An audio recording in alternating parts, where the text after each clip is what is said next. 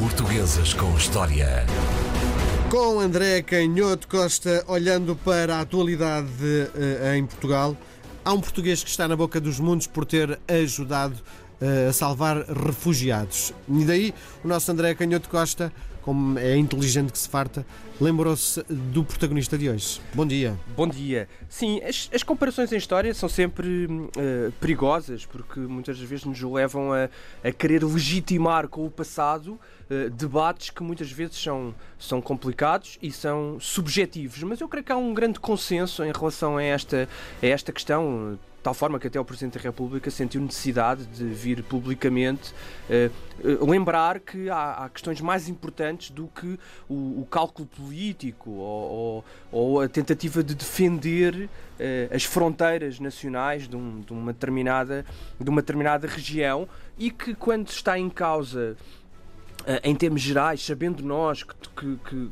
que salvar uh, refugiados pode implicar muitas das vezes tomar uh, decisões que têm um impacto que nem sempre é, é, é simples do ponto de vista moral, porque nós sabemos também que nesta questão da atualidade está em causa e o argumento que é utilizado é a ideia de que se está a incentivar o tráfico de pessoas humanas e as redes que exploram de, de forma uh, absolutamente escandalosa esta, o desespero destas pessoas, mas a verdade é que aquilo que estamos a falar é um outro, um outro nível uh, de, de, decisão quando uh, de facto está em causa a, a, diferença entre, entre a vida e a morte. E isto de facto remete-nos para um dos grandes casos do, da história do século XX, que, que, só muito recentemente, sobretudo a partir dos anos 80, a dar atenção, não é? é que se começou a dar atenção. Embora nos Estados Unidos, nas comunidades judaicas, eh, sobretudo dos Estados Unidos da América, também do, do Canadá, eh, fosse uma figura que já desde a própria época, desde os anos 40, era uma figura muito, muito grata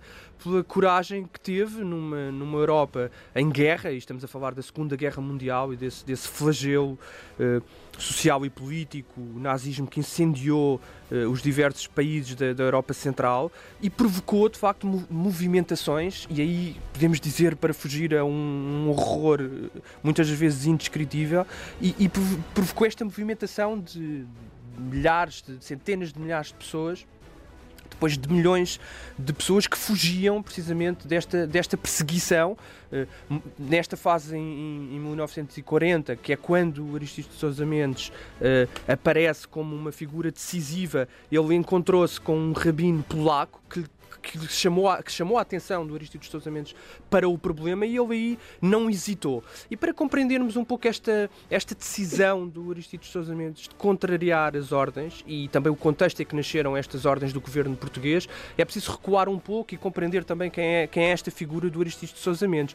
Ele, ele era filho de um juiz, isto é, é muito interessante porque é alguém que não, vinha, não era propriamente uma pessoa humilde, senão nem sequer teria chegado nesta fase da história de Portugal, no início do século XX, claro, não teria chegado a, a cônsul, mas ele tinha também na família uma tradição interessante, porque também era uma aristocrata liberal, que, que vinha de, dessa antiga... Fundo, tinha berço. Tinha berço, mas tinha, tinha um, um berço que, sobretudo através deste lado da mãe, que se ligava à antiga aristocracia que, que tinha lutado pela, pela Constituição, pela, pelos direitos e pela liberdade de, de, dos cidadãos portugueses, e do direito pela primeira vez na história de Portugal serem reconhecidos os cidadãos nas guerras liberais de 1820 com alguns direitos e, portanto, é muito provável que esta influência da mãe, enfim, nós não, naquilo que tem sido publicado não há muitos detalhes das ideias políticas de, da mãe, uh, mas é muito provável que isso tenha tido algum relevo nesta, nesta educação do Aristides de Sousa Mendes, porque a verdade é que ele depois não irá hesitar Era mais tarde. comum que os filhos fossem educados mais pela mãe do que propriamente pelo pai. É? Exatamente, é? daí eu fazer esta chamada de atenção, porque é muito provável que isto tenha sido, tenha sido decisivo. Ele, foi, ele estudou em Coimbra, como, como era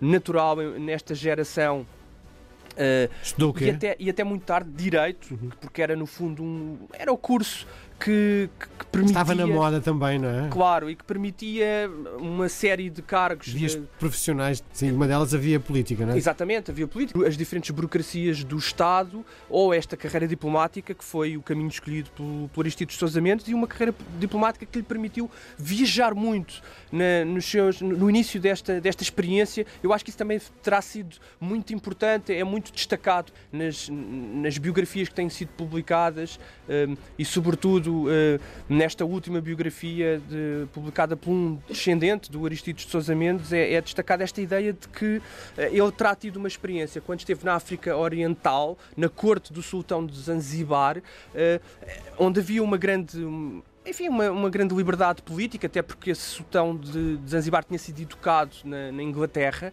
e, e, por isso um, havia uma experiência de grande troca entre culturas que, que, que, tinham historicamente grandes problemas de convívio. Estamos a falar de, de muçulmanos, do próprio, da própria comunidade católica a que Aristides Sousa Mendes pertencia, com o bispo católico que existia na corte de, do, do sultão de Zanzibar, e também o bispo uh, anglicano, protestante, de tradição inglesa, que também vivia, e este convívio também eu acho que terá sido importante, de tal forma que o sexto filho do Aristides de Sousa Mendes acabou por ser apadrinhado por esta quase, por esta representação de diversidade cultural do mundo, e é um, é um episódio... Mas uma coisa, é, é consensual que Aristides de Sousa Mendes apesar de tudo, é uma figura do regime, não é? Claro que sim, inicialmente ele. Jamais seria. Uh, uh, líder uh, seria diplomata claro, se não o fosse. Claro, não é? No fundo, é um seguidor de Salazar. Indiscutível que, que, que inicialmente havia essa, essa, essa ligação e, e, é muito provável que esta, esta ascensão. Aliás, ele tinha um irmão gêmeo que também era diplomata e, portanto, era inicialmente uma figura até muito, muito próxima do, do regime. Mas esta experiência de viagem pelo mundo, ele vai passar depois também pela, pela Guiana Britânica, na América do Sul, vai, vai passar também pelos Estados Unidos e este convívio com figuras e com pessoas das democracias liberais terá tido também, com certeza, o seu papel no germinar de uma, de uma ideia diferente de consciência política. Mas também é preciso não esquecer, isso também terá sido muito importante e nem sempre é lembrado, para mostrar como por vezes estas coisas são complexas, que o Aristides Mendes era profundamente religioso. Ele e a mulher, com quem depois veio a casar, que era prima direita e que se tinham conhecido desde muito cedo, eram os dois profundamente religiosos e educaram os filhos nessa, nessa educação muito, muito, muito religiosa e com, quando, quando sublinho que é muito religiosa, estamos a falar de, de até de uma certa reverência pela, pelo lado mais metafísico, pelos milagres, por figuras que muitas vezes são associadas mais a um certo fundamentalismo católico. Portanto, não era, não era aquela tradição católica que também existia progressista e racional. Portanto, era alguém que tinha esta formação uh, também profundamente religiosa, quase mística.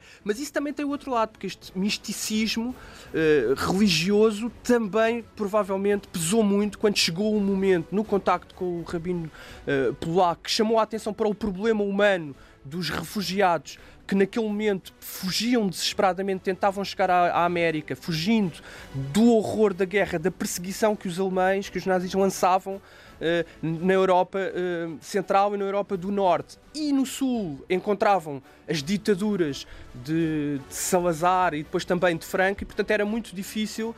Um, encontrar soluções e, portanto, eh, o Aristides Sousa Mendes percebe em 1940 e é em poucos dias que ele tem esta oportunidade, percebe que tem que passar rapidamente o maior número possível de vistos, porque havia uma circular 14 enviada de Lisboa de, proibindo os diplomatas de passarem vistos a, pessoas, a judeus, a russos, a pessoas apátridas, se não tivessem autorização do, do governo de Lisboa e que, da, que é Salazar da, pensa disso? Quando descobre que ele está a fazer exatamente o contrário? É, é claro que o, o regime fica profundamente desagradado. Ele é chamado imediatamente a, a, Lisboa, poucos dias depois disto ter começado. Estamos a falar de uma intervenção que se dá em poucos dias e mesmo assim ele consegue passar uh, dezenas de milhares de vistos, segundo se calcula.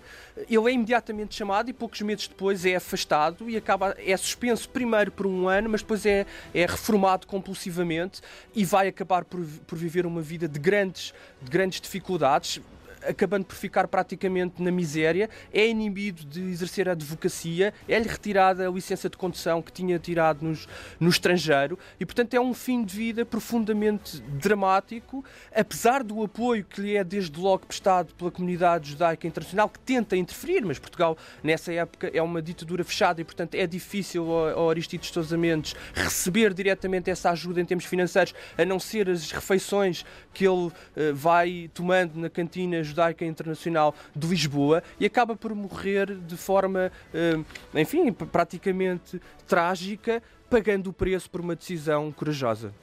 André Canhoto Costa com grandes figuras da história de Portugal. Portuguesas com História.